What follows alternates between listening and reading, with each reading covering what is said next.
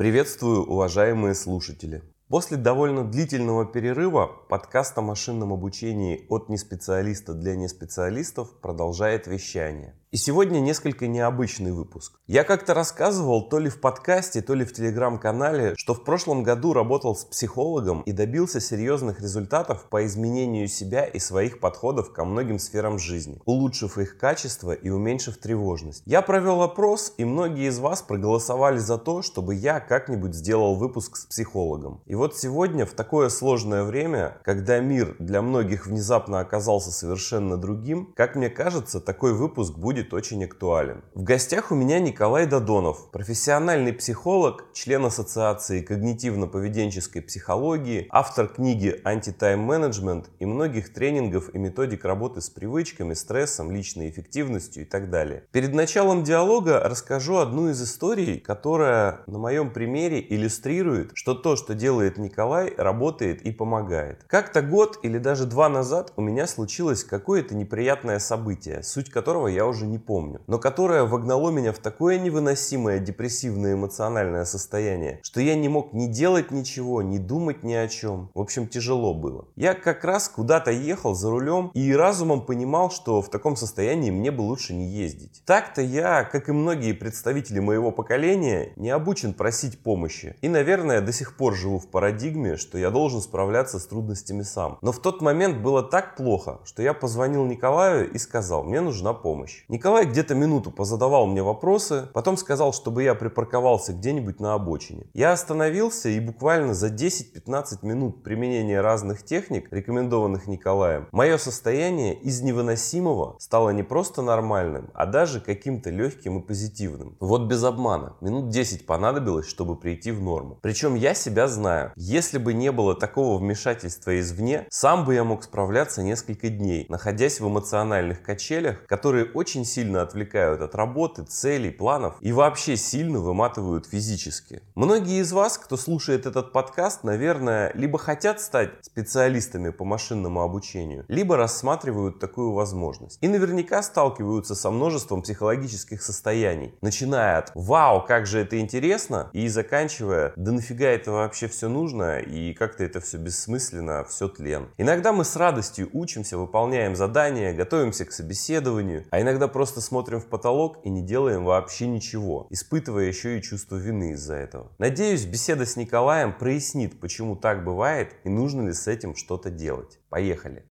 Привет, Николай. Привет. Наконец-то мы с тобой встретились, да, для того, чтобы пообщаться на нестандартную для подкаста о машинном обучении тему, но, как мне кажется, очень важную, да. Небольшая вводная, расскажу. Николай мой хороший друг, мы знаем друг друга уже достаточно давно. А Николай профессиональный психолог, да, который помогает людям. И в том числе и мне, Николай, как-то очень помог разобраться со многими вопросами. Пару лет назад я вообще считал, что несмотря на то, что я второе образование получал психологическое, вот как-то мне была эта интересная тема, я сам лично относился к психологии как к чему-то такому, как, ну, как условной психиатрии. Когда совсем все плохо, тогда приходит мозгоправ, подключает тебе электроды к голове, и там тебе становится немного полегче. Но пару лет назад я пересмотрел свое убеждение и понял, что психология это вообще вот психологическая помощь помощь, да, психологическое консультирование, это вообще такая штука, которая должна быть базово, ну как, не знаю, как спортом заниматься, как зубы сходить, почистить. Мы следим за своим, стараемся следить за своим здоровьем, мы стараемся следить как-то за своим питанием, стараемся следить за той информацией, которая к нам приходит. Но при этом мы, по большому счету, большинство людей забивают на то, что у нас в голове вообще происходит. Вот, извиняюсь за такую длинную вводную. Николай, поздоровайся, пожалуйста, со слушателями, представься и расскажи о себе. Сейчас я поздороваюсь и расскажу о себе. Ты пока рассказывал, я вспомнил анекдот такой забавный. Сидит айтишник в кресле у стоматолога, и стоматолог спрашивает, вы зубной нитью пользуетесь? Айтишник ему говорит, а вы бэкап-то часто делаете? Ты начал свое вступление с того, что психология, ну, такая для твоего подкаста тема, скажем так, не близкая вроде как, но вместе с тем я хочу вспомнить, что мы с тобой много говорили про, ты мне много рассказывал про работу нейросетей, вот, и потом, когда я делал материал, который объясняет, как э, принимает мозг решения, у меня один из э, участников, он работает в какой-то в научной лаборатории там, в Берлине, говорит, что, ну, блин, это же перцептрон написано. То есть то, как сейчас развиваются нейросети, и то, как, ну, я не скажу психология, я скажу, там, я на, смотрю на принятие решений, это очень близкие вещи. И, наверное, представление нужно начать вот с чего. С того, что я в психологию пришел э, совершенно случайно после того, как э, решал свои проблемы. И решая свои проблемы, мне нужно было их решать лучше, чем предлагали те же самые психологи, коучи. Я много побывал, решая проблемы и стресса, и привычек, и там, сложных отношений. Много побывал у разных специалистов. Это много где помогало, много где хотелось чего-то большего. Ну вот, и параллельно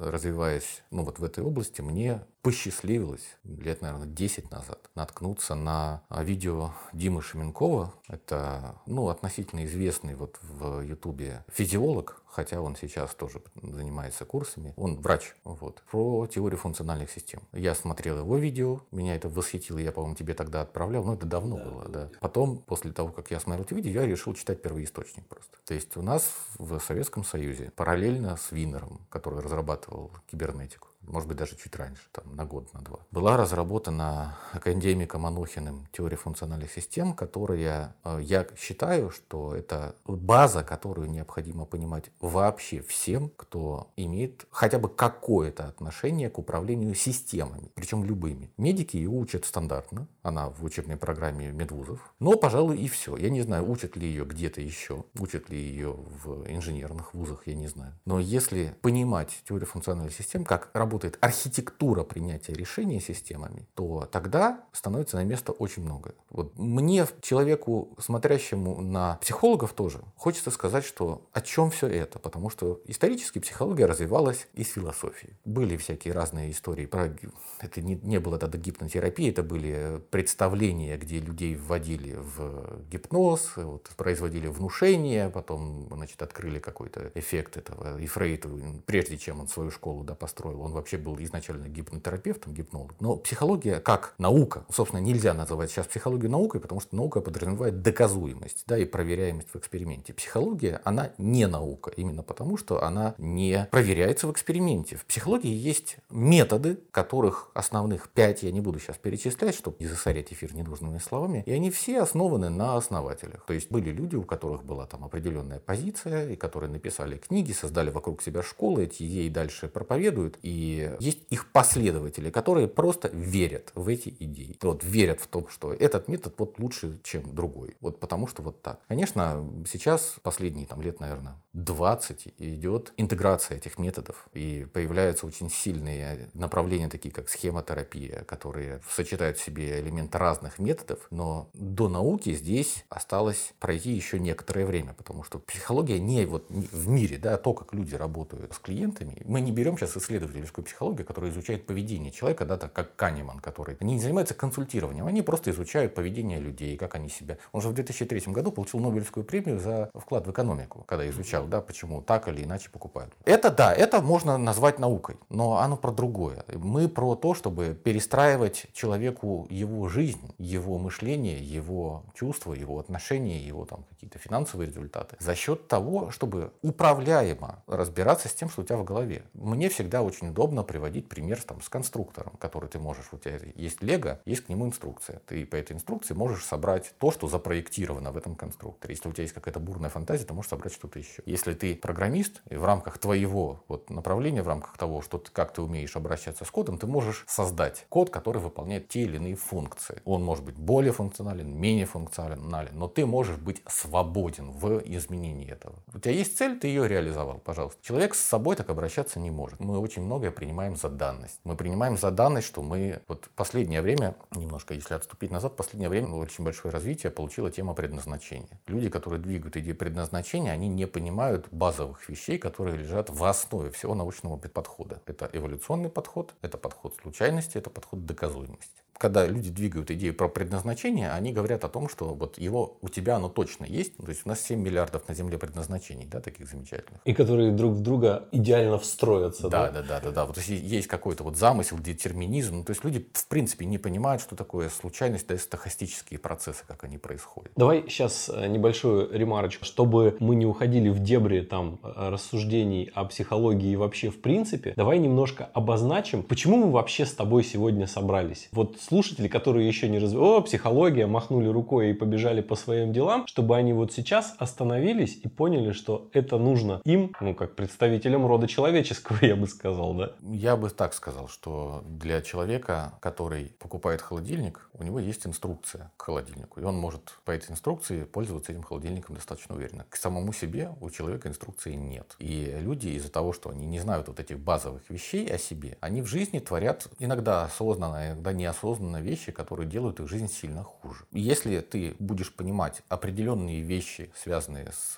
Ну, тут нет... Это, это не бином Ньютона, это, про, это простые вещи. Если ты будешь их понимать, ты сможешь себя трансформировать, как ты трансформируешь конструктор. Ты можешь с собой делать то же самое, что ты делаешь со своим кодом. То есть ты можешь из себя создавать то, что ты хочешь, перестраивать себя. Давай приземлим немножко. Вот у меня целевая аудитория — это люди, которые хотят разбираться хорошо в машинном обучении. Да? Вот человек пришел послушать подкаст для того, чтобы понять, это вообще его, не его, его это предназначение, да, машинное обучение, интересно ему, неинтересно. Вот как ему поможет наш сегодняшний разговор? Вот давай, давай про зону комфорта. Это, вот, да. это, это такая вещь, которая всем понятна. Каждый человек вот слышал про вот выйди из зоны комфорта, и все шутят, что легко говорить, что человеку из Магадана, то есть человеку из Беверли-Хиллз легко говорить людям в Магадане, чтобы они вышли из зоны комфорта. Как у нас этот Брайан Трейси, да, он же живет где-то там в Калифорнии, и вот это его идея. Так вот, ну, на самом деле, зона комфорта это образована тем, как мы чувствуем. То, что для нас эмоционально приемлемо. Например, если перед тобой стоит в транспорте женщина беременная, да, а ты не уступаешь ей место, ты не можешь оставаться в комфорте, тебе будет внутренне плохо. И чтобы остаться в своей зоне комфорта, ты встаешь и уступаешь ей место. То зона комфорта работает через, я это называю, социальное программирование. В случае обычных людей, которые занимаются своими жизненными задачами, их жизнь строится вокруг их зоны комфорта. И эта зона комфорта включает в себя не делание того, что все считают, что надо. Я должен посидеть, посмотреть очередные какие-то обучающие материалы. Я, может быть, даже за них заплатил. Я это не делаю. Я должен приложить усилия для того, чтобы разобраться в задаче. Но я боюсь сказать своему тимлиду, что я не понимаю задачу, чтобы, например, он не подумал обо мне плохо. Я должен вести за собой в команде task tracker. Но я это не делаю, потому что это скучно. Проекта у нас пока нет, например. А я должен со своими всеми участниками регулярно, со, вот со своей командой, да, если говорить про команду разработки, командой регулярно встречаться для того, чтобы с ними со всеми работать. Ну, я это делаю только тогда, когда меня начинают прижимать по сроку. И вот таких вот вещей, ну, их каждый человек может для себя увидеть огромное количество. При этом, если говорить про зону комфорта на уровне компаний, то есть можно сделать так, что люди могут синхронизировать свои цели, да, и можно настроить э, людей внутри компании на деньги, на цель компании. Пока что в компании люди ориентированы на свои индивидуальные цели, а можно к этим индивидуальным целям очень сильно добавить ориентировку на, на деньги, на цели компании, то есть сильно поменять так называемую мотивацию людей. Просто перенастроив это управляемо причем. Ну, вот как на пульте диджея, да, там подкрутить пару реостатов и пожалуйста. У тебя совершенно по-другому ты будешь чувствовать, совершенно по-другому ты будешь действовать, совершенно по-другому у тебя будут результаты.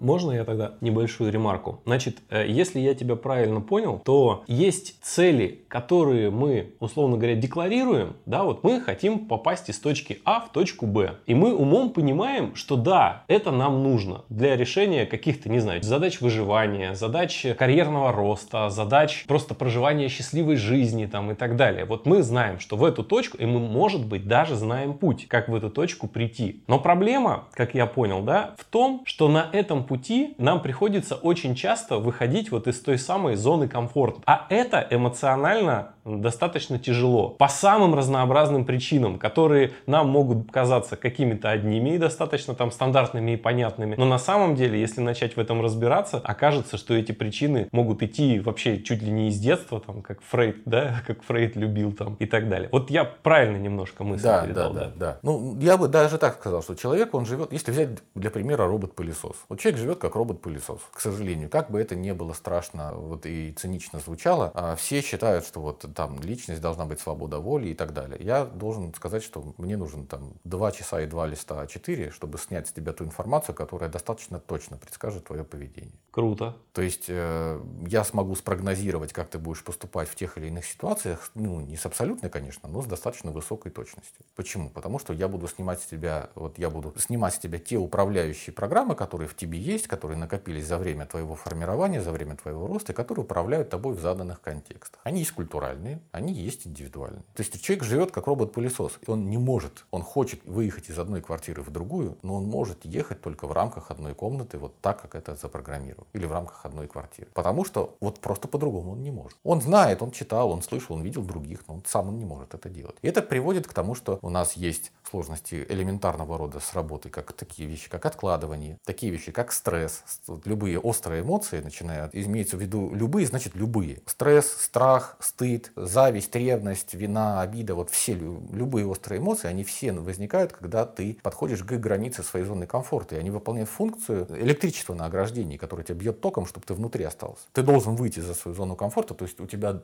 всегда должен быть какой-то другой, более острый стрессор в человеке, естественно, да, не одна программа. Какой-то должен быть более острых стрессов. То есть, например, если у тебя там для, для твоих детей нет денег, то тогда ты готов, например, крупно рисковать или крупно разругаться с кем-то. Раньше крупно рисковать тебе было страшно, но вот теперь, если у детей нет денег, то тогда стрессор, связанный с выходом за программу «Я обеспечиваю свою семью», он выше, чем стрессор, который связан с вот, историей с риском. И ты рискуешь. Но ты рискуешь в определенном смысле, ну не сказать, что там в мучениях, конечно. Тебе просто, ты не можешь делать это там легко, свободно, расслабленно. Ты не можешь эту работу делать спокойно. Ты не можешь управлять собой свободно. Ты не свободен. У тебя есть очень четкие границы в твоем поведении, которые проложены твоими эмоциями. И это вот те самые, та самая ограда под током, под напряжением, которая нашего робота-пылесоса держит на маршруте. Почему мы здесь говорим там об этом? Потому что а, в человеке есть такая вещь, как сознание, через которую может появиться личность, которая начнет этот набор программ в себе изменять. Помнишь э, этот фильм «Люди в черном», когда там вскрыли чуваку череп, а там такой маленький инопланетянин а, да, да, да. Вот у нас примерно то же самое, только этот инопланетянин, то есть как бы наша личность, да, она пока что, она просто бессильный наблюдатель, без знаний. То есть она видит, что надо бы по-другому, я хочу по-другому, я считаю, что я должен там по-другому, я, я считаю, что я должен там, не знаю, много работать, активно развиваться, там быть открытым, э, со всеми общаться, не знаю, не испытывать страха, в, отказывая людям или наоборот, не испытывать стыда, когда они там на меня обращают внимание откладывая дела. Не откладывая дела, да, да, да. Ну, то есть много всего. Я должен там хотеть деньги, но я почему-то не могу это делать. И я начинаю пользоваться чем? Я начинаю пользоваться теми же самыми программами, которые заложены в культуре. Я начинаю думать, что это у меня слабая воля. Потому что люди с сильной волей так не делают. Что это я не организованный, что это а, у меня низкая мотивация, что это, что это, что это. И все эти вещи, они не работают. Потому что если бы это работало, возвращаясь к принципу доказуемости, то мы бы могли сказать, сильная воля позволяет, вот человек сильной воли, значит, он во всех ситуациях, он поступает поступает вот таким вот образом. Но это же не так. Мы видим человека с сильной волей, который а, не может бросить курить, но при этом, например, он рискует собой в каких-то, там, как пожарный, да, например, как там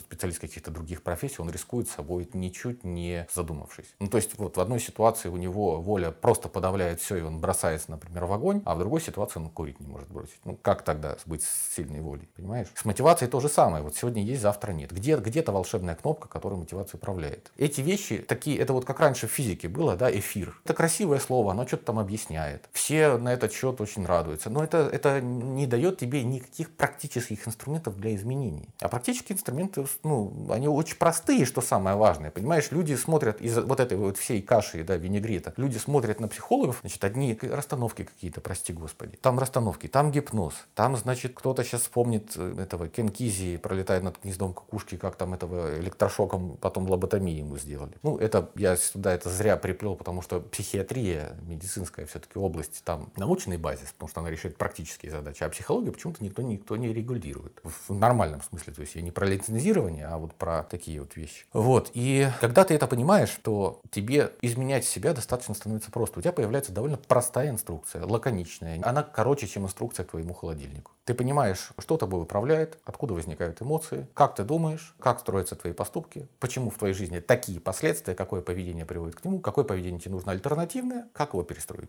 Вот смотри, у меня в подкасте да, есть определенная группа людей, которые его слушают. Я выделяю это студенты, которые, ну или не обязательно студенты по возрасту, имеется в виду люди, которые задумываются о входе в эту профессию, связанную с машинным обучением, да, с искусственным интеллектом. Это люди, которые которые задумываются о не входе в профессию уже, а о смене профессии. Они, может быть, где-то около или вообще далеко, да, и они присматриваются к этой области, что там вообще происходит, интересно им это, хотят они туда, получится ли у них там и так далее. Это владельцы компаний, которые задумываются о том, чтобы внедрять у себя в свои бизнес-процессы искусственный интеллект, машинное обучение там. Вот смотри, с точки зрения такого, такого деления, наверняка еще есть какие-то другие слушатели, но, наверное, базовые все-таки группы, да, я выделил. Вот с точки зрения такого деления, какие у такой группы могут быть проблемы, вот именно психологического, да, характера, и с которыми, если они справятся, что они получат? Давай вот немножко вот. Давай, хорошо. Ну,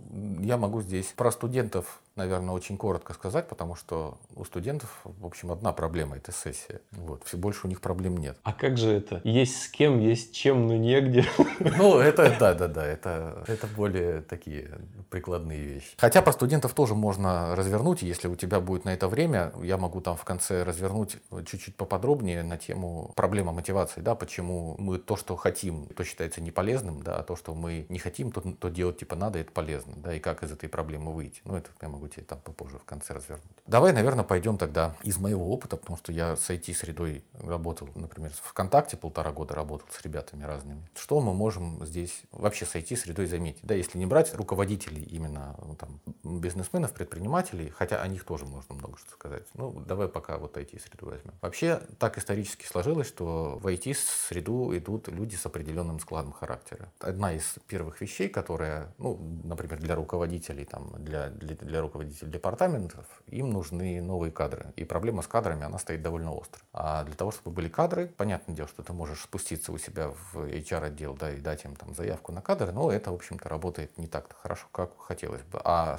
самый понятный способ — это хантинг, когда ты едешь на конференцию, ты там либо слушаешь, либо выступаешь, а потом ты знакомишься с теми людьми, которых ты хочешь к себе получить, с ними общаешься, с ними поддерживаешь контакт и в нужный момент делаешь им офер, предложение, от которого нельзя отказаться. Никто, кроме самого руководителя это, эту работу сделать не может, потому что он как бы для себя этого человека прицельно берет. С чем мы можем столкнуться? Мы можем легко столкнуться с тем, что у людей есть страх общения. Даже, может быть, не страх общения как такового, а страх знакомства. То есть подойти, познакомиться с незнакомым человеком просто либо страшно, да, либо тревожно, либо неудобно. Это некомфортно к разговору про нашу зону комфорта. Хотя будет правильно назвать ее зоной избегания. Можно, пока мы не двинулись дальше, я сразу приведу пример из своей жизни, который который вот э, очень хорошо иллюстрирует вот то, что ты описал. Я вообще, когда только задумывался о том, чтобы быть предпринимателем, ну, мне эта область всегда нравилась, и всегда казалось, что создавать что-то новое, как-то описывать процессы, это очень интересно. И меня всегда туда тянуло. Тогда мне казалось, что вот нужно уходить из найма обязательно и быть предпринимателем. И я читал разные книжки, смотрел разные курсы, смотрел, какие вообще есть подходы к тому, чтобы стать предпринимателем. И я вот сейчас вот вспоминаю, и у меня прям такие флешбеки вьетнамские начинаются, там было одно задание, вот для того, чтобы стать предпринимателем, тебе нужно начать общаться с предпринимателями, чтобы понять, какие у них проблемы, какие задачи они решают. Это было самое сложное. Я, я сложнее заданий в жизни нигде не встречал, вообще ни в каких других областях. Это ты какому-то незнакомому человеку, который деньги зарабатывает, которого, наверное, время поминутно расписано. Ты какой-то человек пришел неизвестно откуда, да, и пытаешься с ним какой-то контакт наладить. Это вообще как? Это, это же невозможно. Это невозможная задача, нерешаемая. Я помню, я откладывал это выполнение этой задачи неделями. Я находил себе причины. То, то одна причина, то другая. То я за предпринимателей придумывал, почему они со мной не будут общаться там. И когда я стоял перед дверью офиса, ну там была такая рандомно нужно было, то есть без предварительной договоренности, именно вот такая тренировка. Заходишь в бизнес-центр, там есть офисы. Вот стучишься в офис, и это, это мега тяжело. Я прошел несколько офисов, и действительно со мной общались, меня не выгоняли. Человек даже рассказывал, какие у него проекты, как-то с пониманием относился. Я понял, что это работает и это возможно, но это было мега тяжело. И самое забавное, легче не стало. То есть я прошел несколько офисов, набрал несколько предпринимателей, поставил себе галочку, я это сделал, и, пожалуйста, больше туда не надо никогда. Иллюстрация того, о чем ты говоришь. Да, но если бы ты, если бы ты делал это регулярно, то, конечно, тебе бы это делать было легче, но после отпуска, к примеру, возвращаться снова к этой работе было бы снова тяжело. Да, ну вот это один из, ну ты такой жесткий пример привел, конечно, для ребят из IT там нет такого прям жесткого входа в абсолютно незнакомую среду. Одну из еще проблем, которые я могу тебе привести, это есть руководители, да, которые вырастают в командах и их ставят руководителями, иногда даже руководителями направлений или компании в целом, потому что они были хорошие там разработчики, продуктологи и так далее. И они не могут переступить через себя и сказать, ребят, бежим к цели. Они не могут как бы справиться с, э, со своим чувством, когда они не могут разрешить себе делать другим людям неудобно. Они не могут требовать, они не могут быть жесткими, когда это нужно, конечно. Не всегда нужно быть жесткими, но иногда это нужно. Особенно, когда тебе приходится, э, как руководителю, устранять конфликты между разными командами, которые к тебе приходят, и каждая начинает доказывать, что вот нет, они правы, вот нужно слушать нас, у них какие-то там постоянно начинаются какие-то сложности. И вот в попытках быть хорошим для всех, я, к сожалению, одну из таких попыток наблюдал, люди теряют проект, в зависимости от того, где он, теряют проект, теряют команду, теряют бизнес, потому что ты в попытках хороших для всех, ты теряешь э, результат. А это вот как раз напрямую то, о чем мы говорим, потому что либо я чувствую, что я не могу быть для, для других людей плохим, да, мне это тяжело, либо я, ну, вот там, где я есть. Что еще можно сказать? Что то же самое, в общем-то, легко перекладывается на всю коммуникативную историю, потому что все то, что сейчас есть э, в коммуникациях, то есть команды и компании, да, они приглашают тренеров коммуникациям, которые учат что? Общаться. Они учат правильно высказывать свое мнение в приемлемой форме, они учат там говорить... Не токсично. Не токсично, да, там говорить вот от своего лица, о себе, о своих там мыслях, а не о другом, не обвинять и так далее. Но это навык. А чтобы этот навык использовать, ты должен быть в состоянии его использовать. А если, например, когда тебе говорят, что ну, мне не нравится твоя идея, вместо того, чтобы сказать,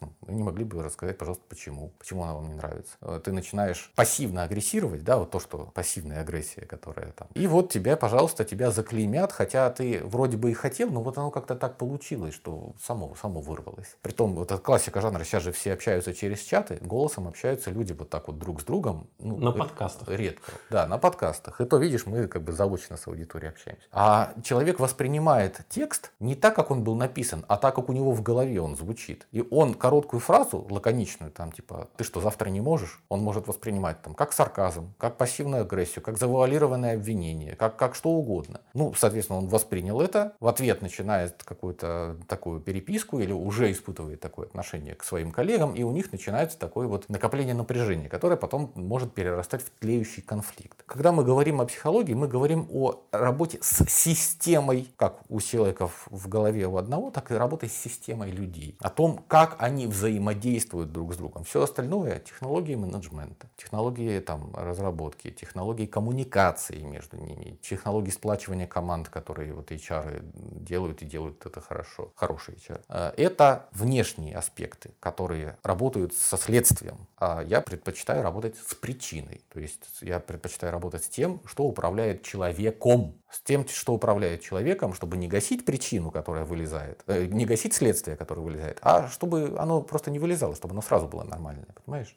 Тогда, в общем-то, довольно простые решаются вопросы и с откладыванием, и с остальным. Слушай, ну звучит довольно круто, потому что у меня возникает такая ассоциация, это как вот недостающий некий кусочек пазла в систему, когда ты хочешь добиваться каких-то результатов. Как я уже говорил в самом начале, ты иногда можешь видеть цель, ты можешь знать пути, как к этой цели прийти. Ты, у тебя даже есть какие-то инструменты, которые ты можешь использовать по пути, чтобы дойти до этой цели. Но самая большая проблема проблема — это именно ну вот заставить это плохое слово. Это мы до работы по такой методике да, себя заставляли. Ну вот как-то инициализировать процесс, чтобы ты пошел сначала к этой цели в начале, а потом еще продолжил к ней идти. И как будто здесь появляется такая возможность, что ты можешь себя, как ты говоришь, ручками реостатов перенастраивать, что ты всегда будешь иметь возможность идти к этой цели, не сбиваясь, легче. Да. Я правильно, да? Да, это да, понимаю? да, абсолютно ага. так. Тогда, ну, классно, если ты поделишься, как вообще это делается. Что, что за этим всем стоит. Давай мы еще немножечко поговорим про в силу того, что у меня, к сожалению, я работаю вот с аудиторией, которая мало представляет, ну и вот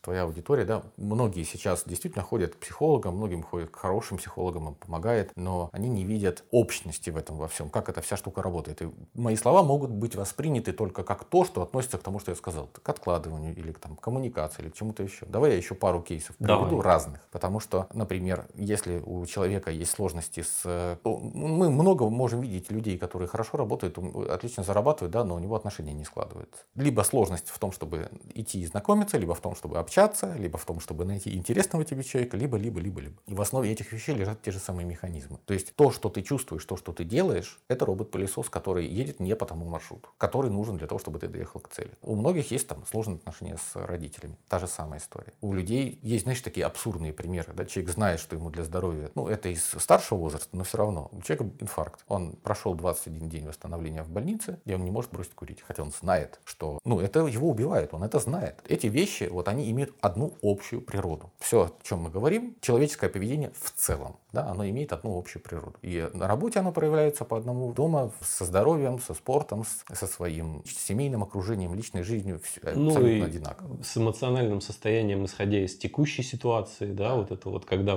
внешние факторы неопределенности на тебя сильно давят. Да, конечно, да, тем более, что текущая ситуация, когда вот происходит, ну, то есть я даже не знаю, какие слова можно подобрать, это даже не черный лебедь, то есть это какой-то слом э, картины мира, потому что люди жили, люди жили в одном мире, а проснулись просто в другом. Вот так вот это все произошло. И в зависимости от того, умеешь ли ты работать со своей вот этой внутренней кухней, ну и зависит как-то, либо ты будешь терять время в попытках как бы прийти в себя и понять, что происходит, либо ты сможешь что-то с этим делать, сможешь действовать, перестраиваться, перестраивать себя, э, профессию, компанию и так далее. Теперь про состояние, про эмоции, потому что это все одна цепочка. Наверное, может быть, у кого-то возник вопрос, а в каком методе работаю я? Я тут так прошелся вначале по психологии, что типа она вся недоказуемая или нет. Ну, я прошел прошелся по ней э, ни в коем случае не говоря о том, что я такой весь в белом, в белом плаще. Я был бы счастлив иметь лабораторию и иметь возможность проводить полевые исследования, такие большие, да, набирать большие группы, работать с ними. Но у меня, к сожалению, такой возможности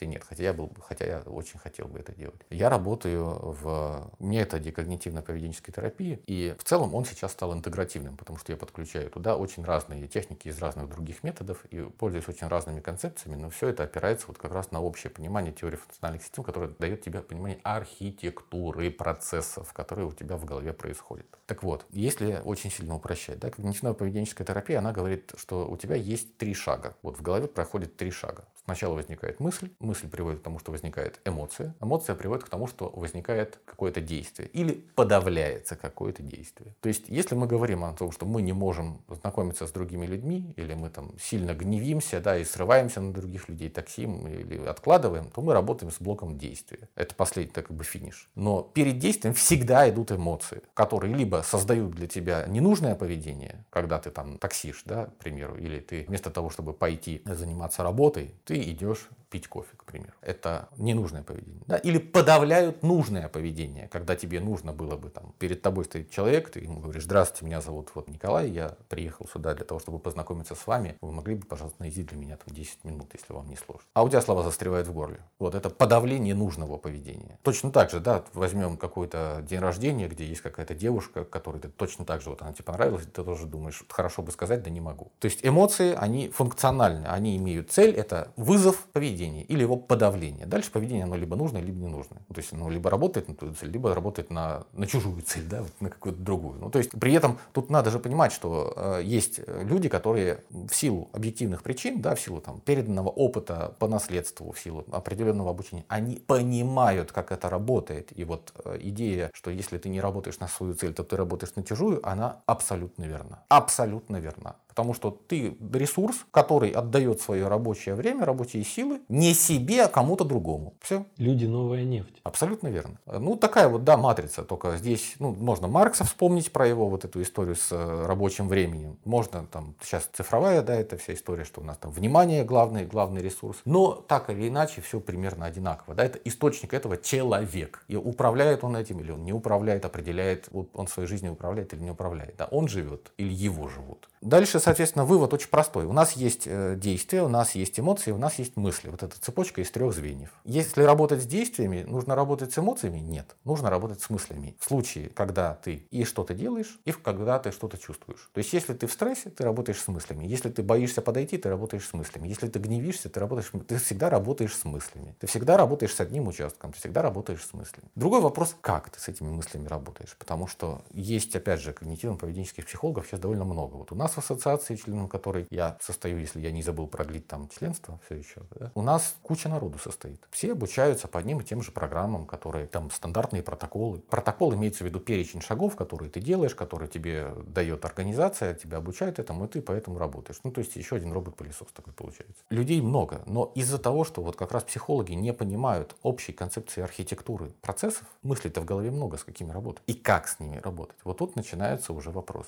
Наверное, можно предложить нашим слушателям какой-то достаточно простой такой вот инструмент. Тем более аудитория у нас продвинутая, наверное, им будет это увлекательно. Да, давай. Давайте, давайте представим вот вашу жизнь и то, что в вашей жизни для вас важно, какие-то для вас актуальные цели. Это цели рабочие, личные, не знаю, ваше здоровье. Опишите, какое поведение вы делаете сейчас. То есть, что вы сейчас делаете каждый день. И проследите следствие. То есть, например, для вас актуальная цель – это здоровье. Или для вас актуальная цель – это там, работа или отношения. И каждый день я делаю, что я приезжаю на работу, провожу там 8 часов, уезжаю домой, или по дороге заезжаю в спортзал, и вот что-то еще делаю. Какие следствия у каждого этого действия? То есть, к чему оно приводит? Вот я делаю так, и, и дальше произойдет что? Вот какие последствия у моего поведения, у моей жизни? А большое количество людей, к сожалению, для себя обнаруживают, что их цель и важные для них вещи, и последствия их повседневных действий – это разные вещи. То есть каждый день мы делаем то, что создает другие следствия. Это просто уводит нас от тех результатов, куда мы хотим прийти. Просто уводит. Это вот ты раскрываешь вот эту тему, да, и у меня сразу воспоминания, когда я сделал для себя просто одно из самых таких значимых открытий о себе самом. Упражнение заключалось в том, что нужно было записать краткосрочные цели, это те, которые на ближайшую неделю, среднесрочные, где-то на несколько месяцев, от месяца и выше, и долгосрочные цели, которые будут достигнуты где-то через несколько, ну, год, три и так далее. Мы не говорим там совсем глобальные, но вот, вот в рамках несколько дней, несколько недель, несколько месяцев. Вот берем и садимся, расписываем. И потом, ну, я так расписал, помню, хорошо, так постарался там, и долгосрочные, так много написал, думаю, ну все, красиво, хорошо выполнил задание. И потом вот тот, кто проводил это мероприятие, да, этот тренинг, он такой говорит, а теперь посмотрите, взаимосвязаны ли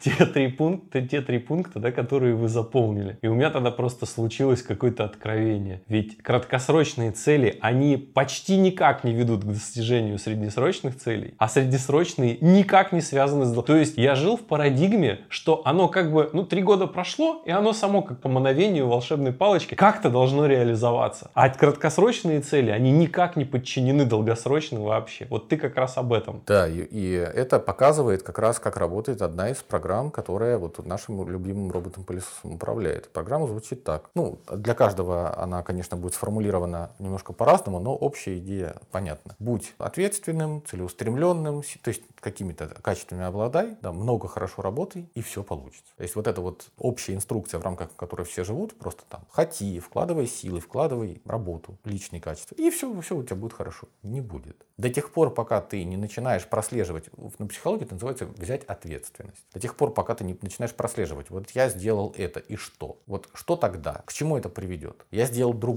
и что? Я не сделал сегодня это, и что? К чему это приведет? Что тогда? Ты в своей жизни ничем не управляешь, потому что в твоей жизни все случается. Вот с тобой тогда просто все случается. Ты едешь вот по своим вот этим идеям, каким ты должен быть, и как тебе правильно жить, и как все должно быть. Вот эти три категории важнейшие, они, понятно, для слушателей, ничего сейчас не несут. Вот из этих трех категорий как раз и снимается вся та, давай я сейчас назову это вся та картина мира, а потом я тебе объясню просто на примере датчиков. Вот как датчики работают. Хорошо? Угу. Из, из этих трех категорий и снимается вся информация, которая позволяет спрогнозировать, а как человек по какому, по какому маршруту он будет ехать, в каких условиях, как он будет поворачивать. И если с этим не работать, ну куда ты приедешь? В зависимости от ситуации в стране, в зависимости от ситуации в мире. Потому что если так тебе повезло, вот у меня есть однокурсник, мы с ним вместе учились по первому образованию, я музыкант. То есть я гуманитарий, гуманитарий вообще в квадрате. Мы с ним вместе учились в консерватории, и он, я не помню, курсе на третьем, по-моему, он понял уже, что нам ничего не светит ловить там с точки зрения ни работы, ничего такого, нечего. И его родители определили в Восточный институт при СПБГУ, по-моему, Восточный факультет, точнее, там, китайский язык. Он выучил китайский язык, и он уехал, это мой друг, он уехал в Китай. А в Китае он там поступил, там какой-то обмен, в общем, и так далее. И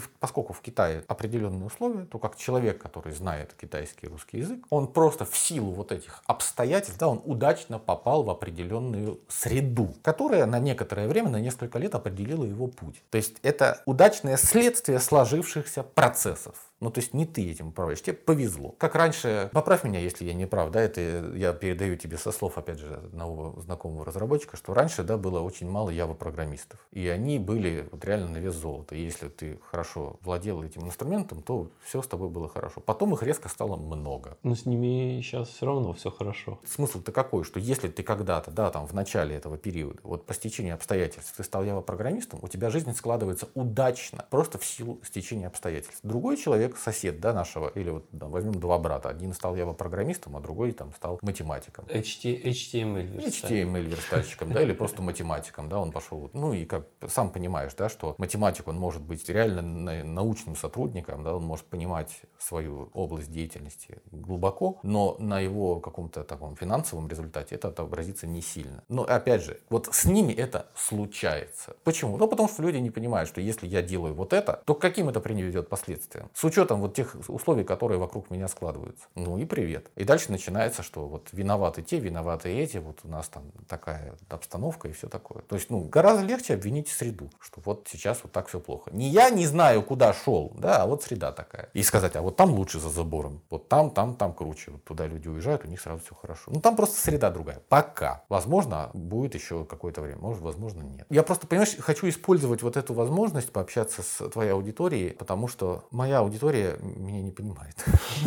Ну, в каком... Я сейчас объясню. Мне, мне приходится переступать через себя и упрощать. Я, с одной стороны, понимаю, что это нужно. С другой стороны, я понимаю, что я теряю важные нюансы. Я теряю детали, которые я бы хотел доносить. А детали, они, если смотреть на вот эту историю с роботом-пылесосом, да, когда мы сравниваем человека с неким довольно простым роботизированным комплексом, в котором сама личность человека, да, она как э, наблюдатель, оторванный от рычагов управления, который вот смотрит, как с ним все случается, да, и не управляет самостоятельно. А наша задача сделать так, чтобы наблюдатель, он интегрировался в этот программный комплекс и начал его перестраивать так, чтобы наши действия, вот если взять нас как пример, да, начали идти не в ту сторону, которая в нас заложена, а в сторону наших целей, наших ценностей и наших желаемых нами результатов. То есть, когда ты не просто имеешь свободу воли, но ты еще эту волю можешь с помощью своего тела реализовать в действие и в свои дальнейшие жизненные результаты результаты. Потому что для меня, ну, все же мы смертны, понятно. Есть несколько уровней эволюционных, когда ты обеспечиваешь выживание. Ты сначала не умираешь сам, ты обеспечиваешь выживание своего организма. Потом ты обзаводишься семьей, ты обеспечиваешь выживание некой общности, которая разделяет твои, ну, что-то ваша общая, да, семья. Потом, когда ты обзавелся семьей, у тебя появляются дети, и ты начинаешь обеспечивать выживание своих генов. То есть это уже следующий уровень выживания. Собственно, как ты обеспечиваешь выживание своих генов генов заботьтесь о своих родителях, братьях, сестрах, дядях, тетях и всем остальным. Это следующий уровень выживания. Он уже не включает тебя как личность, ты уже заботишься о некой большей общности. Потом ты начинаешь заботиться о выживании людей, которые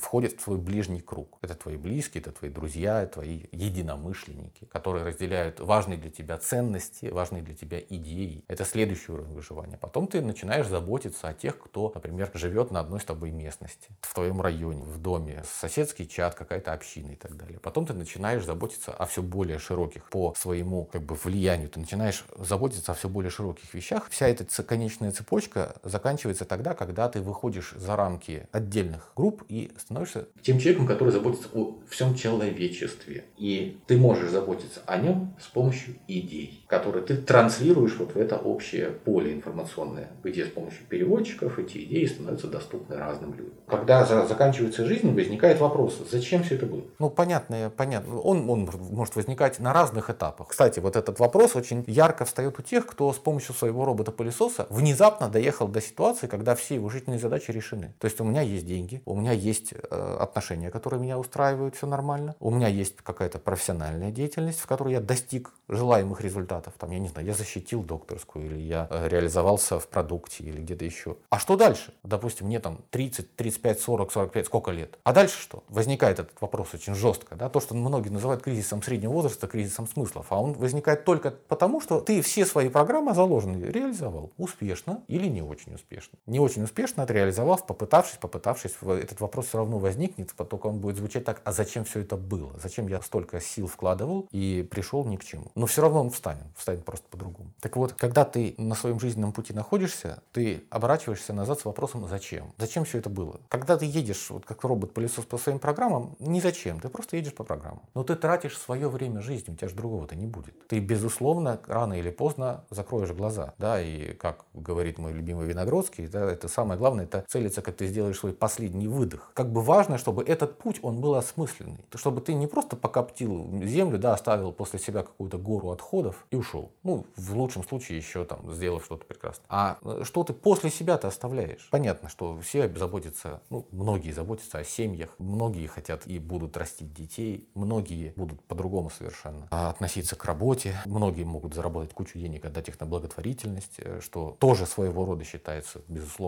правильным. Ну, не, не к нашей сегодняшней беседе, да, потому что в существующей модели общественного устройства, капиталистической, ну, вот это, наверное, наиболее достойный способ обращения с капиталом, когда ты возвращаешь его обратно в общество, из которого ты эти деньги забирал. Так вот, моя генеральная идея такая, что пока мы не воспринимаем себя как такой вот роботизированный комплекс, мы не можем принести после себя, или, скажем так, вероятность этого низка. После себя что-то реально полезное будет принести очень сложно. А что ты, что ты оставишь-то после себя? А сразу такой вопрос. А вот эти вот критерии полезности, ну вот, допустим, ну, допустим, могу, не знаю, по какой-то непонятной причине так сложилось, могу принести что-то полезное. Ну что вот выбрать в качестве полезного-то? Почему одно полезное, а другое не полезное? Какие критерии можем мы обозначить? У тебя э, все критерии, они опираются на твое слово прикладной, наверное, плохо подходит. Ну давай возьмем на то, что ты наблюдаешь. То есть если ты наблюдаешь, что... Ну, ты же можешь наблюдать совершенно разное. Я, я наблюдаю, что люди в последних событиях, люди творят какую-то жизнь. Этому можно находить те или иные объяснения, которые на разном уровне там, политического или какого-то устройства будут приняты одними или другими сторонами. Можно. Но я бы не хотел в целом жить вот в мире, где вот такое возможно. Просто не хочу.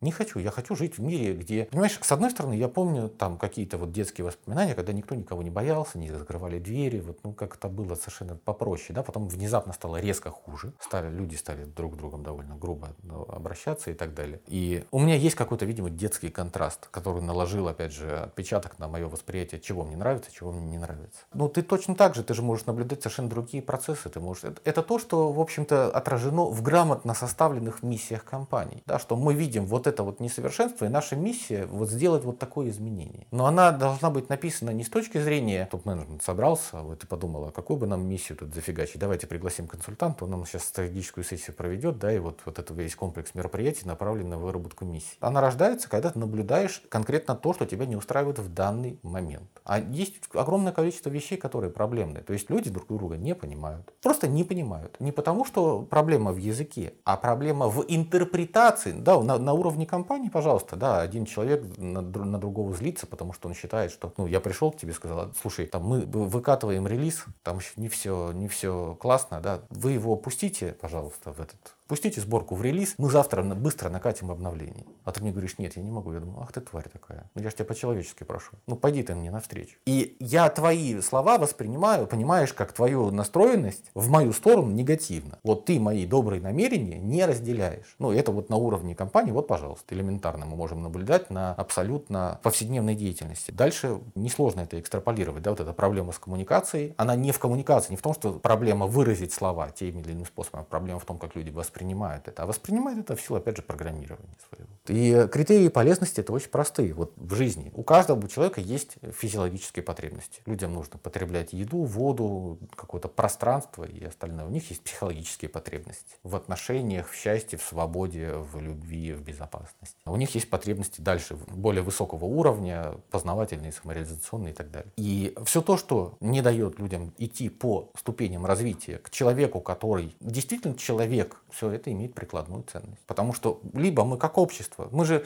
живем сейчас, потребляя ресурсы земного шара, ну, они закончатся. Ну, либо мы как общество трансформируемся и перестаем вот этим заниматься, там, с точки зрения ресурсов, отношения друг с другом. На что нужно время. Но это может произойти только через трансформацию сознания, только через трансформацию взгляда на себя, потому что люди сейчас думают, я поступаю так, потому что это он меня разозлил. Или они на нас там косо смотрят. Или, или, или, или, или. И вот они находят объяснение не в себе, а в том, как мир устроен. А проблема-то не в этом. Мы можем менять мир, потому что мир состоит из нас. Мы можем менять мир только меняясь сами. Ну, ответил ли я на твой вопрос? Ну, примерно, да. Тут, конечно, можно такую дискуссию о том, как что-то, что считается полезным для одного, будет вредным для другого там, и так далее. Это, кстати, важное уточнение, потому что с точки, опять же, если ты знаешь теорию функциональных систем, то ты понимаешь, что вот есть, такая, есть там такое понятие, как полезный производительный результат. Вот самый простой пример – это пищевая цепочка. В природе есть огромное количество слоев, где там птички поедают червячков, потом птички поедают фрукты, с помощью птичек эти фрукты там раскидывают свои семена дальше, с помощью там червячков производится обмен в почве и так далее. То есть вот каждое живое существо своей деятельностью производит какой-то результат, который дальше используется следующими слоями вот этой биомассы, биосферы. И вот когда эта штука сбалансирована, то у нас нет вреда ни для одного, нет вот глобального вреда ни для чего. У нас есть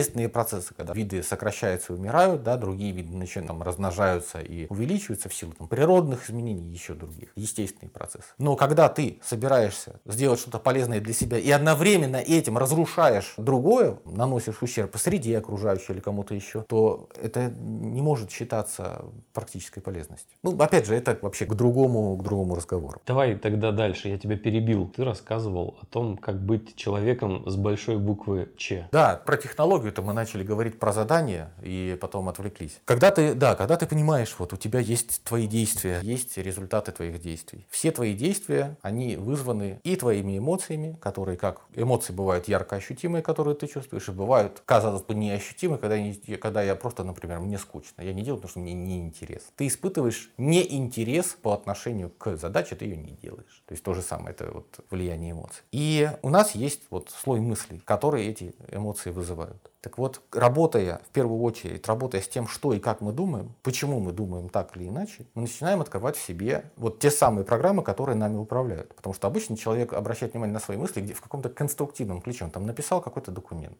И он думает, документ хорошо сформулирован или нет, лучше его переписать или, или оставили как есть. А с мыслями, которые управляют нашими повседневными действиями, никто, никто абсолютно не взаимодействует. С ними взаимодействуют только люди, которые, например, с тревожностью борются. Вот им дали задание дневник мыслей попиши, вот тебе, пожалуйста, там, у тебя будешь мысли свои записывать, будешь потом их оспаривать, вот у тебя тревожность подснизится. Но мы пойдем немножко более глубоко. Если мы хотим работать с собой, то на более глубоком уровне. И вот тут я тогда бы использовал вот этот пример с датчиками, который я хотел для себя предложить. Дело в том, что вот если взять, например, обычную сигнализацию автомобильную и подойти к машине, пнуть ее по колесу, она закричит, да, вот я начну работать сигнализация. То есть датчик словил внешнее воздействие и запустил процесс. У человека есть огромное количество вещей, на которые его внутренние датчики настроены, на поддержание чего работает весь программный комплекс. Ну, то есть, если взять, допустим, тот же самый робот-пылесос, да, там ну, может быть датчик по времени, то есть у тебя вот отсчет прошел, он поехал. Либо, возможно, в каких-то продвинутых есть уже датчик по уровню загрязнения. То есть он просканировал, видит, что пыль накопилась, он поехал, очистил. А в человеке эти датчики работают по трем направлениям. Первый, как все должно быть. Второй, это как мне правильно действовать. И третий, это каким, какой я должен или должна быть. Это вот имеется в виду в каком контексте? А ну что сейчас, значит? А как, я тебе сейчас как расскажу. должно а быть? я тебе сейчас расскажу. Вот мы с тобой, вот давай представим, мы с тобой пошли в кафе. Угу. Мы с тобой сидим в кафе, пьем кофе, общаемся. Тихо, мирно, все хорошо.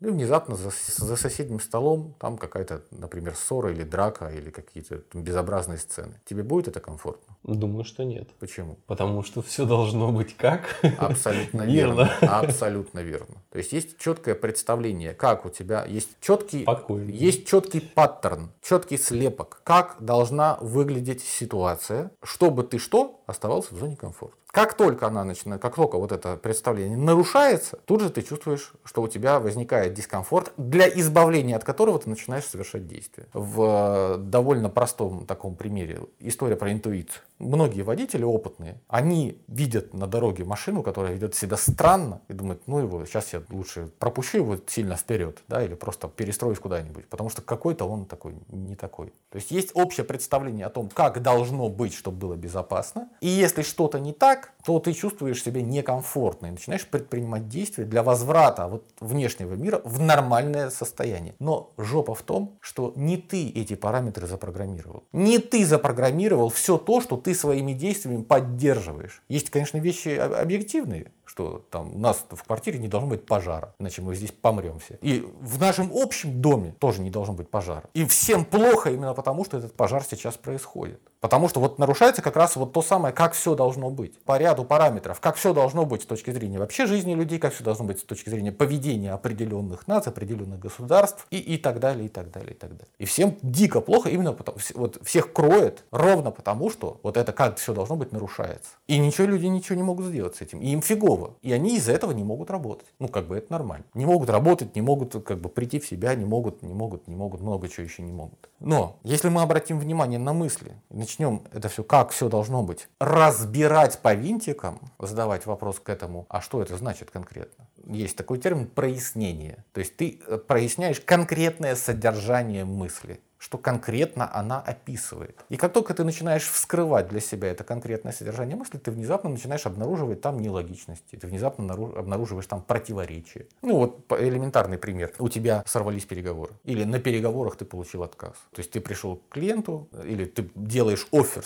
сотруднику, который ты хочешь, чтобы он работал у тебя, и он тебе отказывает. И ты чувствуешь себя плохо, ты начинаешь вцепляться вот в, это, в этот шанс, ты пытаешься все-таки как-то вытащить эти переговоры, вытащить, получить получить себе этого сотрудника, спасти эти отношения, да, спасти отношения личные, потому что если отказ окончательный, то ты какой? Вот если ты, ты получаешь от, окончательный отказ. И дальше каждый человек находит для себя ответы. Кто-то ответит для себя, что я слабый, кто-то ответит для себя, что я там, не справился, кто-то глупый, глупый неэффективный. неэффективный и так далее. Этих ответов может быть много. У многих людей ответов, ответы будут там, да я никакой, да, просто они не должны так себе, там, мне никто не должен отказывать. У него вот есть такой паттерн, да, он не терпит отказа, он не терпит терпит, когда не по его. Ну, там, опять же, есть абсолютно жесткая связь, потому что если конечный отказ, то почему ты не терпишь? Это не потому, что у тебя просто нарушается один из твоих паттернов. Вот как все должно быть? У тебя датчик как настроен, что мне не отказывают. Пока мне не отказывают, датчик молчит. Как только мне не отказывают, пнули по колесу, заорала, заорала сигнализация. И вот эта штука нами начинает, точнее, не начинает, она нами управляет постоянно. И вот как анализировать мысли, да, возвращаясь к нашей этой всей цепочке. Мы проследили наши жизненные какие-то цели, да, мы подумали, э, что мы делаем каждый день, день, куда это нас ведет, к нашим жизненным целям, не к нашим жизненным целям. Увидели, что это ведет нас не всегда туда, куда мы хотим. Посмотрели, а чтобы было эффективно делать для того, чтобы двигаться туда, куда мы хотим, надо, э, чтобы человек написал два процесса. Один, как я живу, как есть сейчас, другой, как я бы хотел, чтобы это вело меня к нужным результатам. Ну, тут не надо, опять же, семи пядей во лбу, тут нужно просто предположить, какие должны быть последствия, чтобы мои цели реализовались, и каким к этим последствиям должны быть действия. Вот что я должен сейчас делать, чтобы эти цели реализовались. И элементарно, да, если я хочу быть здоровым в 60 лет, то я должен там, питаться определенным образом. У меня должен быть определенный там, сон, определенный распорядок. Я не должен употреблять какие-то вещества. Это же тут ничего такого сложного нет. И дальше ты смотришь, а вот твои существующие действия, как ты сейчас живешь, они вызваны тем, как все должно быть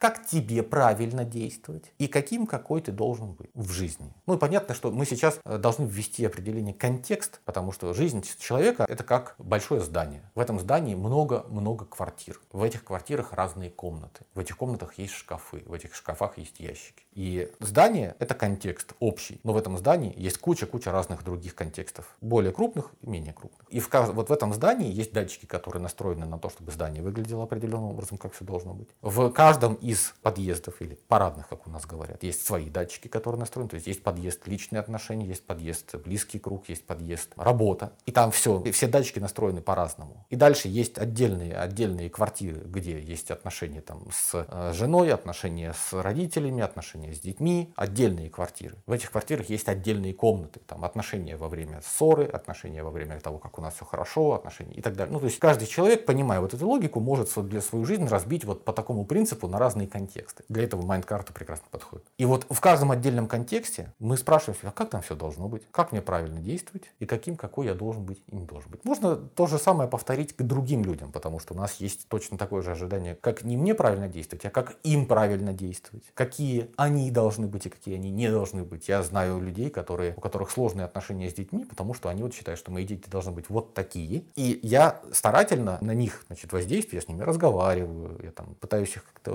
образумить для того, чтобы они были такими. Опять же, если они не такие, то у меня нарушается мое восприятие, я испытываю непереносимую эмоцию, которая заставляет меня вернуться вот к этому действию. К чему это приводит? К тому, что отношения с детьми ухудшаются. Ну, вот, элементарно. И человек думает, да что же у меня дети-то такие безвольные, что же они на меня-то не смотрят, как я добивался всего там с нуля, ничего, а дети мои сидят там, например, целый день играют ну, в зависимости от возраста, чем-то они занимаются. Аниме смотрят. Да. Не понимая, что его поведение, которое ухудшает и усложняет ситуацию, основано на программе робота-пылесос.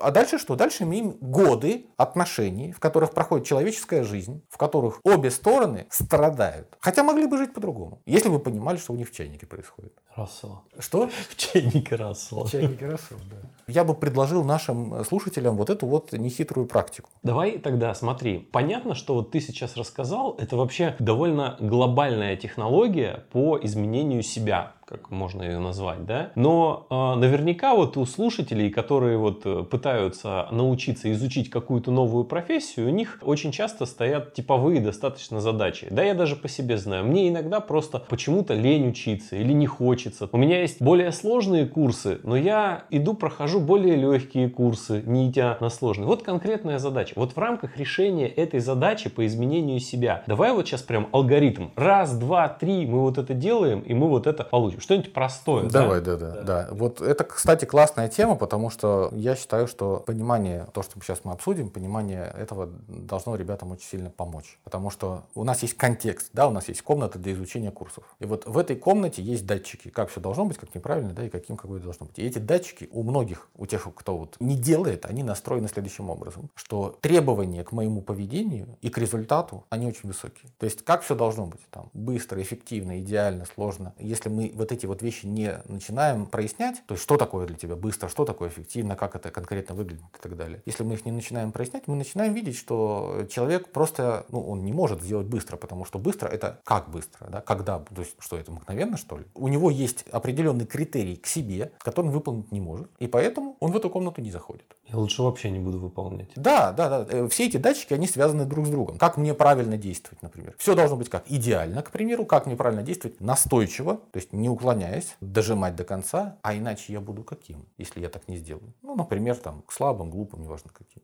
То есть вся эта цепочка увязана между собой. Если я нарушаю один критерий, то есть я не могу сделать идеально, я должен делать настойчиво. Но я тогда постоянно в мучениях, что не идеально. Поэтому я вообще лучше делать не буду. Потому что я, если я еще и настойчивым не буду, то я тогда буду вообще каким-то не таким, неправильным, совсем. Я столкнусь с тем, что я вообще не тот, каким я должен быть, каким я хочу быть. И тут проброшу маленький момент. Э, для всех э, очень хочу порекомендовать книжку Кэрол Дуэк «Mindset». Я забыл, как она по-русски называется. Ну, вот если так загуглить, то, безусловно, гибкое мышление. Очень странное такое название, очень странный перевод, потому что книжка именно про установки. Она, конечно, там вот эти 400 страниц, в принципе, на первых 100 уже все понятно. Но вот после нашего подкаста я надеюсь, что люди вот эту вещь начнут воспринимать совершенно по-другому, потому что для тех, у кого, например, сейчас есть дети, эта книжка необходима, потому что иначе человек начинает формировать ребенку установки. Ты мой самый лучший, ты мой самый классный, самый правильный, ты должен быть самым сильным, ты должен быть как папа или ты должна быть как мама. И у человека внедряется конкретный показатель датчика, в котором он должен потом в жизни следовать. А он не может. Ну, потому что эти вещи, они неисполнимы. Ты не можешь быть всегда самым лучшим. Ну, всегда, ну, ты не можешь быть просто. Потому что есть люди, которые объективно будут лучше самым красивым, самой красивой, самый интересный не можешь быть. Ну, всегда, мы же знаем, всегда есть китаец, который сделает это лучше. Да, да, да, да. Чем да. бы ты ни занимался. Да. А потом, а потом вырастет какой-то другой э, китаец, индус, там, не знаю, малазиец, кто еще, который сделает еще лучше. И это, к сожалению, так и есть. Вот знаешь еще, э, еще какая тема? Вот этот спортивный э, детский спорт профессиональный, детский балет, наше музыкальное обучение профессиональное, оно уничтожает личность человека, потому что ну, либо так, либо ты говно. Если ты это не делаешь, и при том это же не хирурги, которым действительно нужно соответствовать каким-то стандартам, но это же не хирурги. Это просто просто гимнастки, маленькие девочки, балерины, конькобежцы или кто там. Зачем так жестко? И она вот растет. Я же с такими людьми работаю. Они потом не могут себе вообще ничего разрешить такого, что может быть не идеальным. Их жизнь с годами сильно ухудшается, потому что сложность жизни с годами возрастает. А чем сложнее, тем сложнее сделать идеально. И человек начинает жить в постоянном, в постоянном трэше. Для него работа начинается мукой быть, э, или отношения, или что-нибудь такое. Это, это такая достаточно болезненная история. Пока вот ты говорил, я слово новое придумал. Постоянный стрэш. Стрэш, да, это хорошо. Да, мы говорили сначала про установки, я хотел, я отвлекся и хотел э, вот сказать, что коллеги, друзья, у кого есть вот э, желание или уже дети, посмотрите после нашего подкаста вот как раз книжку Mindset. Она будет, мне кажется, очень полезна, потому что там еще развивается вот эта тема с установками на множестве практических примеров. Мне вообще американцы нравятся. Надо тоже, наверное, так книгу писать. Одна идея и 400 страниц.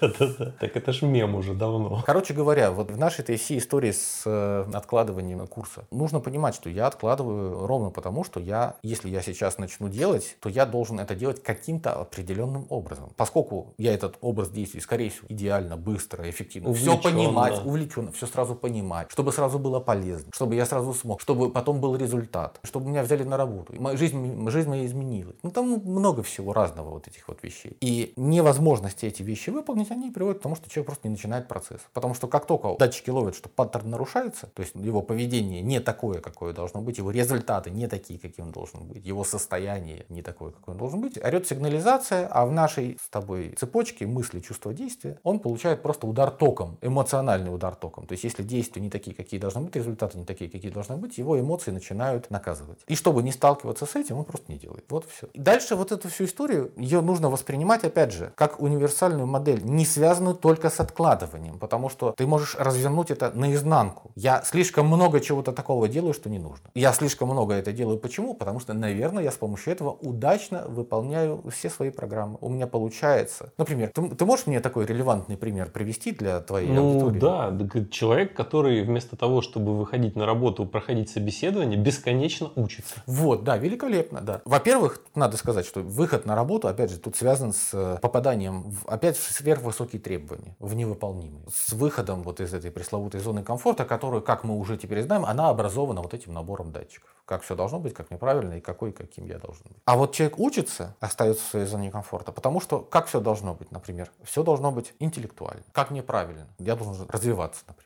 Каким я должен быть? Я должен быть развитым, умным. Начитанным. Начитанным. И вот мы получаем поведение, которое успешно. Человек его делает, он при этом чувствует себя хорошо, он готов в это поведение вкладывать время, силы, деньги. Но, о чем мы говорили, да, он едет по своему направлению, вот как робот-пылесос, не понимая, что у этого поведения абсолютно точно будут последствия. И если он эти последствия для себя не запроектировал, то есть большой шанс, что эти последствия будут для него серьезным открытием, которое очень с высокой вероятностью ему не понравится. И вот чтобы такого не было, желательно бы посмотреть, а вот где мне хорошо, где мне плохо, какие у меня параметры моих датчиков, да, как там все должно быть, как мне правильно и каким, какой я должен быть. Ну и другие тоже. Опять же, не обязательно это с работой, приводить пример с работой. Давай возьмем далекую область от твоей профессиональной области, но достаточно близкую для многих людей. Это обычные отношения. И у нас есть понимание, что у многих людей с отношениями сложности. И вот мы видим, допустим, пару, где женщина жалуется, что ей мало внимания, а мужчина говорит, что да отстань от меня, я работаю, чуть еще надо. Вот те деньги в конце месяца или там в течение месяца. Ну,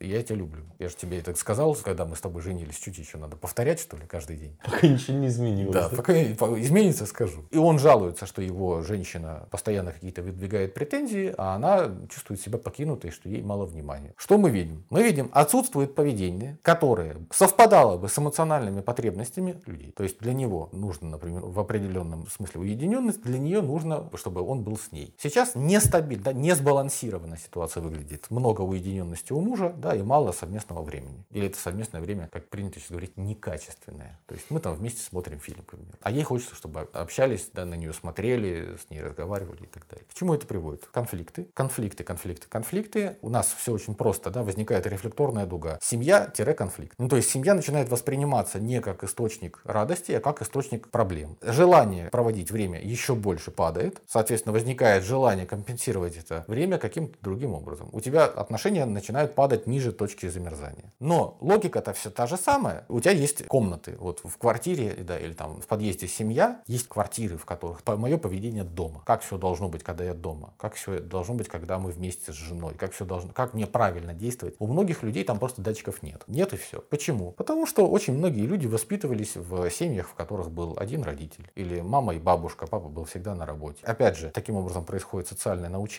то, что я называю социальное программирование, потому что научение подразумевает, что есть актор, да, а программирование это когда его программируют. Так вот, нет датчиков, да, и у человека в его поведении в семье мы видим, что то, что он делает, он искренне считает, что он делает просто потому, что вот я так живу, вот мне так хочется, хочется прийти домой, да, поиграть или посмотреть телек, или пообщаться с друзьями, не хочется. Он говорит, мне не хочется, мне не интересно с ней общаться. И он не понимает, что этот не хочу и этот не интерес вообще никакого отношения не имеет к правде, потому что это следствие определенных структур мышления. А о чем мне с ней общаться? Мне с ней неинтересно. Убираем вот этот неинтерес, и внезапно ситуация меняется, когда человек не думает о чем общаться, а просто говорит ей о том, что, что у него дома произошло, что у него на работе произошло, с какими он проблемами столкнулся, и она видит, что, то есть у него, наверное, любовница завелась, потому что он стал со мной общаться. Понимаешь, вот что-то произошло, или, или он что-то употребляет. То есть у человека пропала проблема, о чем придумать, о чем общаться. Потому что раньше там был блокиратор, как все должно быть, да, или просто никак не должно быть, просто этого быть не должно. Да, ну, этого никогда не было. Вот всегда приходишь домой и идешь с газетой сидеть на кухне или с компьютером, в зависимости от поколений. А тут раз и выясняется, что тебе охота просто пообщаться, потому что когда люди живут вместе, они обычно разговаривают. Да, и у этого разговора есть разные уровни. Этот разговор бывает вот такой вербальный, этот разговор бывает интимный. Вот и все. И они очень тесно связаны. Ну, то есть вся та же самая шляпа легко перекладывается в абсолютно любой жизненный контекст, абсолютно любую сферу жизни. Руководители компаний могут смотреть на своих подчиненных и видеть, что у них недостаточно мотивации. У одних есть мотивация, у других нет. Одни там что-то даешь им задачу, они ее переиначат как-то по-другому. Мы там дорожную карту разработали, они в середине года все расползлись непонятно куда. Понятно, что это технология менеджмента и все такое, но люди не очень понимают. Естественно, что они это не понимают, потому что они, просто никто этого не знает. Вот таких элементарных вещей. Что поведение человека связано не с тем, что ты ему сказал, а с его механизмами восприятия и действий, которые вот основаны на его датчиках. И то, что ты даешь человеку поручение, и то, как он его этого понимает, даже если ты у него спросил, а что ты собираешься делать? Многие спрашивают, а как ты понял, что плохо, потому что человек может тебе что-то сказать, но ты в итоге так и не поймешь. Ты спроси, а что ты собираешься с этим делать? Так ты хотя бы поймешь, как ты понял. Но потом выясняется, что он делает все равно совершенно другое. И да, это проблема найма. 80% проблем на выходе решаются 20% на входе, 20% усилиями на входе. Что проблема компании это проблема найма. Но проблема найма упирается в ограничение рынка труда. У тебя нет больше специалистов, чем есть на рынке труда. И ты вынужден работать с теми, кто у тебя есть. Кому-то это повезло больше, кому-то меньше. А вот если ты хочешь работать с теми, кто у тебя есть, делать это эффективно, значит, нужно как-то их немножко подстроить, чтобы они более-менее адекватно работали в команде, там, не грызлись друг с другом, убрать их накопленные напряжения друг к другу, убрать их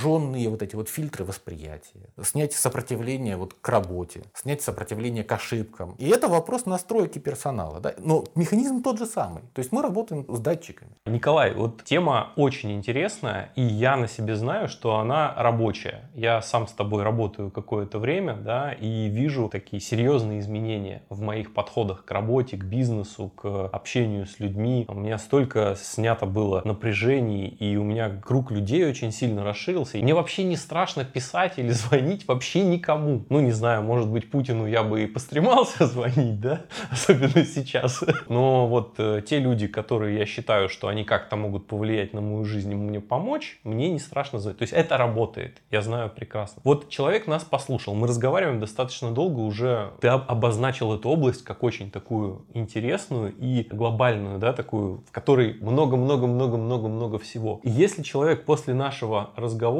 естественно, он не может вынести все, что ты уже в этой теме понял, да, и используешь, но хочет разобраться в этом по серьезнее сначала. Не к тебе напрямую прийти, Николай, не знаю на каких условиях, но, пожалуйста, расскажи мне, как это все. А хочет сначала поискать вообще из сторонних источников. Вот что бы ты мог посоветовать такому человеку? Давай так. У меня есть список литературы, который я считаю необходимым для формирования определенного взгляда на мир. Вот я этот список литературы у себя вывешивал в телеграм-канале, я его закрепом сделаю, можно будет найти и скачать. Это большой список литературы, начиная вот с формирования базы, эволюционная парадигма, и затем все остальное. И в него в том числе психология входит. Быстрый ответ на такой вопрос, что человек может прочитать для того, чтобы начать как-то практически применять это в жизни. Опять же, я хочу подчеркнуть, что я не критиковал другие направления психологии, просто сказал, что они вот развиваются так, как развиваются, да, поэтому это не противоречие, опять же, себе самому. Если прочитать книжку Берна, да, люди играют в игры и другие игры, в которые играют люди, но вот с прицелом на то, что мы с тобой смотрели, да, не просто некие фантастические игры, которые почему-то у человека есть, а его поведение как результат определенного программирования и набора датчиков, и попробовать с этой книжкой поработать именно как с таким задачником. То есть вот человек так поступает, потому что как с его точки зрения все должно было быть, как ему правильно было действовать и каким, какой он должен быть. Так человек натренируется относиться к себе самому максимально эффективно, потому что важнейшая практика, которую я хочу порекомендовать слушателям, она, во-первых, очень короткая, потому что мы сегодня говорили об алгоритме целом, я его еще раз проговорю, но сама практика, она очень простая. Что бы мы ни делали, мы это делаем, потому что у нас так настроены датчики. И в первую очередь нужно вскрыть настройки датчиков. Вот то, что чем, чем бы я ни занимался, я сижу, туплю в компьютер, или я делаю свою работу, или я общаюсь с другими, я делаю это вот в этом контексте, в котором я делаю, как все должно быть, как мне правильно действовать и каким, какой я должен быть. Это мы вскрываем как раз показатели датчиков, которые мое поведение организуют. А потом это прояснение каждого из ответов. То есть, а что это конкретно значит? Как все должно быть? Все должно быть там эффективно. Что конкретно это значит? Опишите это конкретно словами. Чтобы было эффективно, это мне нужно там вникнуть во все детали, полностью разобраться, чтобы был максимальный эффект. Человек, когда это вскрывает, он начинает видеть противоречия, у него включается автоматически внутренняя аналитика, здравый смысл по согласованию всех этих вещей. И власть вот этого над человеком уже снижается. То есть он сможет свое поведение освободить хотя бы частично от жестких рамок робота-пылесоса. Вот это практика. Да? Теперь по поводу источников, чтобы я еще очень хотел порекомендовать. Я считаю, что это не самое легкое чтение, но оно важно для всех, тем более у тебя же IT-специалисты, и это работа с системами. Я, конечно, не могу претендовать, что я знаю то, что сейчас знают люди, но я точно, абсолютно знаю, что понимание еще вот подхода Анохина из теории функциональной системы очень сильно обогатит их понимание. Вообще, как в целом все работает, как насколько... Это же как фрактал. То есть любая система работает одинаковым образом. Как дыхательная система, так семья, так система людей. Это все одинаково работает, строится по одинаковым законам. Поэтому есть сборник статей Анохина, он так и называется «Избранные труды», есть академик Судаков, он еще жив. У него книжка так и называется, по-моему, «Теория функциональной системы» Петра Кузьмича Анохина. И у Судакова есть еще замечательная книжка, ну, относительно популярная, называется «Тайны инстинкта». Вот это прям, мне кажется, что это важно. Это, это даст вот именно фундамент такой вот прям хороший, глубокий. Из э, таких вещей более, более поверхностных, более прикладных, что я мог бы порекомендовать с точки зрения именно психологии, во-первых, есть хорошая статья на Хабре, причем довольно давно там лежит, когнитивно-поведенческая психология для гиков или что-то такое. Ну, мы приложим ссылку. Да, да, да. Угу. Она прям хорошая, она, там есть табличка, там, там есть шаблон, там вот как мне работать со своими мыслями в повседневности. Она прям хорошая. Ну и, конечно, можно отослать вот к учебникам Бека, Аарона Джудит Бек, вот по КПТ. Да? Но опять же, э, это важно это иметь, когда вы понимаете фундамент. Потому что если вы просто смотрите учебники, да, э, свободы и понимания, вот, что к чему, это вам не даст. А вот если вы знаете Анохина, и вы тогда можете, даже с очень маленьким инструментальным набором из вот этой статьи с Хабра, э, совершать большие перемены. Исходя из всего того, что ты рассказал, давай какое-то резюме такое, кратко подытожим, да, все, о чем мы сегодня поговорили. И последнее, что я бы хотел попросить в рамках этого подкаста, ты же знаешь много методик, да, вот какую-нибудь простую, которую может человек воспринять на слух, и чтобы она ему помогла здесь и сейчас вот с решением тех задач, которые вот мы сегодня обговорили. Вот, например, банально там справление со стрессом. Мы сейчас находимся в ситуации там, ну или сам что решишь, да, но ты понимаешь, мы сейчас находимся в ситуации такой серьезной неопределенности, и многие испытывают стресс. Может быть, что-то какой-то, да, подход, какой-то порядок действий простых, который этому человеку стресс этот уменьшит, например, вот что-то такое. Сначала резюме, и потом какую-то завершающую такую методику, чтобы вот человек послушал, поставил на паузу и тут же решил хотя бы на простом пока уровне свою задачу какую-то. Э, резюме. Ну, это, наверное, то, с чего мы начинали. Человек может, вот есть же вот эта вот вечная дискуссия про свободу воли. Человек, с моей точки зрения, может быть свободным, когда научится справляться со своим программированием, когда научится перестраивать свои датчики. Если мы воспринимаем то, что мы чувствуем за чистую монету, и то, что мы делаем вот за чистую монету, ну вот мне так захотелось, да, вот тут у меня есть э, желание, тут у меня, тут у меня нет желания, вот, вот я такой, да, то это взгляд робота-пылесоса. Вот у меня такая конструкция. Ну, это не взгляд человека. Взгляд человека возникает тогда, когда он видит контраст между тем, что я делаю сейчас, тем, куда это меня ведет, тем, куда я хочу прийти и что мне для этого нужно делать. Вот такой квадрат нарисовать. Когда мы начинаем вот работать с э, тем, почему я так не делаю, да, потому что каким набором параметров, да, набором датчиков я стараюсь следовать, ты начинаешь перестраивать свою жизнь. Тот самый наблюдатель в тебе в чайнике просыпается и начинает потихонечку эти провода переключать на себя. Но не с точки зрения силы воли какой-то, да, да через боль, а таким условно естественным способом. Да, сила да? воли, сила воли, мотивация, самоорганизованность, все то, что вот я хочу еще раз подчеркнуть, что все то, что сейчас в обычном сознании применяется к человеку, ты слабый или ты не организован, или наоборот, ты очень организованный, очень мотивированный. Это все чушь собачья, потому что это следствие тех систем мышления, то есть тех наборов датчиков, которые в голове сидят. Ты можешь их поменять, ты можешь делать все совершенно по-другому. Вы же наверняка видели, что человек, который там совершает сверх... Э, да, давай возьмем пример с самолетом. Да? Вот один человек сидит, он не боится летать, другой человек сидит, он боится летать. Тот, кто не боится летать, он же не, при, не, прикладывает никаких усилий для того, чтобы не бояться летать. Он просто не боится. А тот, который боится, несмотря на все свои усилия, не может перестать бояться. Он может только внешне выглядеть немножко более спокойно. Ну, то есть, это вообще не про силу воли. То есть, это просто про то, насколько ты там собой владеешь, скорее всего. А это постоянный внутренний конфликт. Это когда у тебя внутри возникает две конфликтующие системы, которые борются за власть. Поэтому мне очень хочется сказать, что, ребят, я очень надеюсь, что еще при нашей жизни, да, из языка человечества такие вещи, как сила воли, все это уйдет. И мы начнем быть людьми, которые относятся к себе как к конструктору, который легко перестраивать, легко из себя лепить то, что ты хочешь. Не сложно лепить, а легко из себя лепить то, что ты хочешь. И вылепливать человека настоящего. Человека, который делает ну, мир совершенно другим. Вот такое резюме. Да? А теперь практика, да, какой-то, что люди хотят сделать. Существующий стресс, вот, который сейчас у нас, он как раз и вызван тем, что рушится все то, что мы представляли. Все планы идут крахом. Наши взгляды о том, как все должно быть, о том, как люди должны сосуществовать, о том, как должны себя, как там Россия должна себя вести или не должна себя вести. Вот это все сейчас терпит крах. И страдания именно из-за этого. Что люди думали, что они будут строить свою работу или деятельность одним путем, рассчитывали это, вкладывали в это деньги, и сейчас понимают, что все, все настолько меняется, что деньги будут, например, потеряны или вообще непонятно, что делать. Так вот, для того, чтобы уменьшить уровень стресса, нужно, во-первых, выявить, а что конкретно, какие конкретно представления были нарушены. Я беспокоюсь, вот я страдаю, потому что сейчас как все должно быть, а сейчас как-то по-другому. И вот в моей работе, в моем будущем в целом, в будущем моей семьи, в будущем, возможно, моей страны или наших стран, в будущем моих отношениях с близкими, с родными, с друзьями, в будущем моей карьеры или моего бизнеса, в будущем моего финансового положения. Для начала нужно эти параметры выявить, а потом для себя нужно спросить, а вот хорошо, когда это все нарушалось или нарушается, это делает меня каким? То есть если все не так, как должно быть, люди должны жить мирно, а если не так, это делает меня каким? Ну, например, ответ будет уродом. И дальше нужно задать... Животным. Животным, да. Дальше надо, надо задать себе вопрос, а что это значит? Что это значит? Урод равно, и дальше надо вскрыть его содержимое. А потом у тебя появляется определение, то есть конкретное содержимое понятия. А потом тебе нужно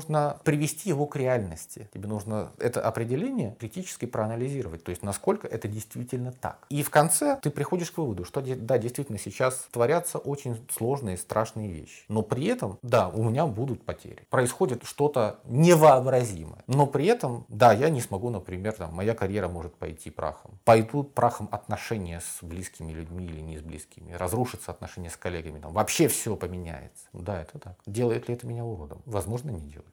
Ну, то есть из определения там будет понятно, что это определение и его конкретное содержание, они друг с другом не соответствуют. И тогда просто на уровне понимания сначала у тебя приходит, да, что эти вещи не очень-то связаны, и это понимание уже дальше укладывается в голову немножко по-другому. Ну, конечно, да, да, да. Но при этом ты же сам знаешь, что тебе легче становится, когда ты вообще начинаешь это все вскрывать. Ну да. Как только ты для себя начнешь это хотя бы сначала выписывать, вот как все должно быть, как вот в разных этих контекстах, дашь этому определение, тебе уже попроще станет станет. Потому что пока это все там спрессовано в голове, оно там бродит все в виде эмоций, а как только ты это вскрываешь на, на самом деле на мысли, это просто проще становится. Ну слушай, мне кажется, несмотря на пессимистичность, данная нота достаточно оптимистична. Поэтому большое тебе спасибо. спасибо Было тебе. очень интересно побеседовать. Я доволен. Если позову еще раз, придешь? Конечно, с удовольствием. Потому что, конечно, у меня подкаст о машинном обучении, но мне кажется, сегодня мы поговорили об очень важных вещах, которые и в рамках машинного обучения да, да. есть куда применить. Да. Большое о том, как спасибо. человеку перестать быть машиной. Да, спасибо большое. Спасибо. Надеюсь, этот выпуск оказался для вас полезным. И теперь вы лучше представляете те механизмы, которые стоят за нашими мыслями, эмоциями и поведением. Лично я ввел в постоянную практику такие разборы. Как только я чувствую, что возникает заметная эмоциональное напряжение, когда я собираюсь что-то делать, что разумом считаю полезным, я иду разбираться, что за этим напряжением стоит. После проработки напряжение уходит и появляется легкость в дальнейшем движении по своему маршруту. Подписывайтесь на телеграм-канал Николая, читайте книги из списка рекомендованной им литературы. Желаю всем сил пережить это неспокойное время. Скоро услышимся еще. Пока.